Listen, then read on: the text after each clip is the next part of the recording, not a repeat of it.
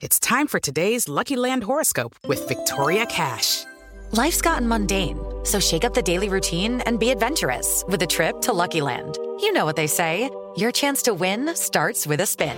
So go to LuckyLandSlots.com to play over 100 social casino-style games for free for your chance to redeem some serious prizes. Get lucky today at LuckyLandSlots.com. Available to players in the U.S., excluding Washington and Michigan. No purchase necessary. VGW Group. Void or prohibited by law. 18 plus. Terms and conditions apply. Siete en punto. Panorama informativo 88.9. Información que sirve.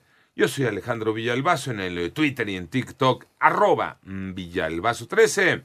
Lunes 16 de enero, esta mañana, Pepe Toño Morales. Ayer se registraron dos nuevos incidentes en el metro de la Ciudad de México. Joana Flores. A pesar de la presencia de la Guardia Nacional, continúan los incidentes en el sistema de transporte colectivo metro. Este domingo se registró el desacoplamiento de dos vagones en la estación Polanco de la línea 7 y aunque durante el percance ningún usuario resultó lesionado, estos salieron del tren hasta por las ventanas. Por este hecho se quedaron sin servicio durante unas cinco horas las estaciones San Joaquín, Auditorio y Constituyentes. El director del metro, Guillermo Calderón, informó que dio visto a la fiscalía, pues calificó el hecho como totalmente atípico. Por la noche se registró la presencia de humo en la estación Bellas Artes de la línea 8 tras la caída de un objeto metálico a las vías, lo que generó el desalojo de los usuarios. Para 88.9 Noticias, Joana Flores. La conferencia del Episcopado Mexicano convocó a sumarse a la jornada de oración para pedir por los desaparecidos, las personas víctimas de homicidio y por los comunicadores que han sido agredidos en el desarrollo de su labor periodística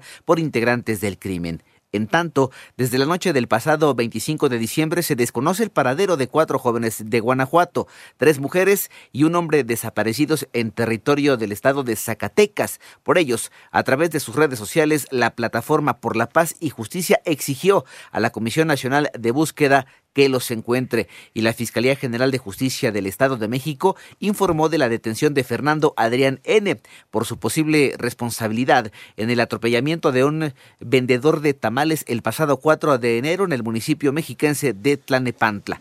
Ya entró en vigor el nuevo reglamento de la Ley General para el Control del Tabaco. Mónica Barrera. En los puntos de venta habrá impresa una lista textual y escrita de la descripción y los precios de productos de tabaco ante la prohibición de exhibir cajetillas de cigarros en establecimientos y tiendas de conveniencia, como lo establece el nuevo reglamento de la Ley General para el Control del Tabaco. Es la prohibición total y absoluta de toda forma de publicidad, promoción y patrocinio de los productos de tabaco y nicotina, tanto de manera directa como indirecta, asimismo la ampliación de la protección contra la exposición al humo de tabaco de segunda mano. Así lo dijo Carlos Gámez, director de la Oficina para el Control del Tabaco de la Comisión Nacional contra las Adicciones. En 88 Nueve Noticias, Mónica Barrera. Vamos al panorama internacional porque Nepal está de luto por las víctimas del peor desastre aéreo en el país asiático en tres décadas.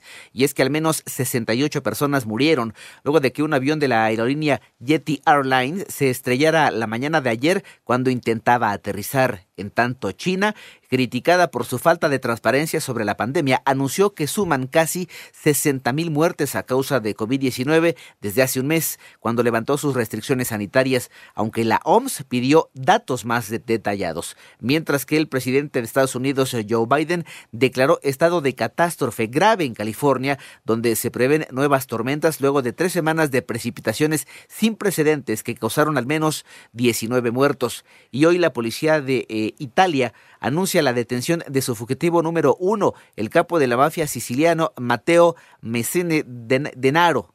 Tiene 30 años prófugo.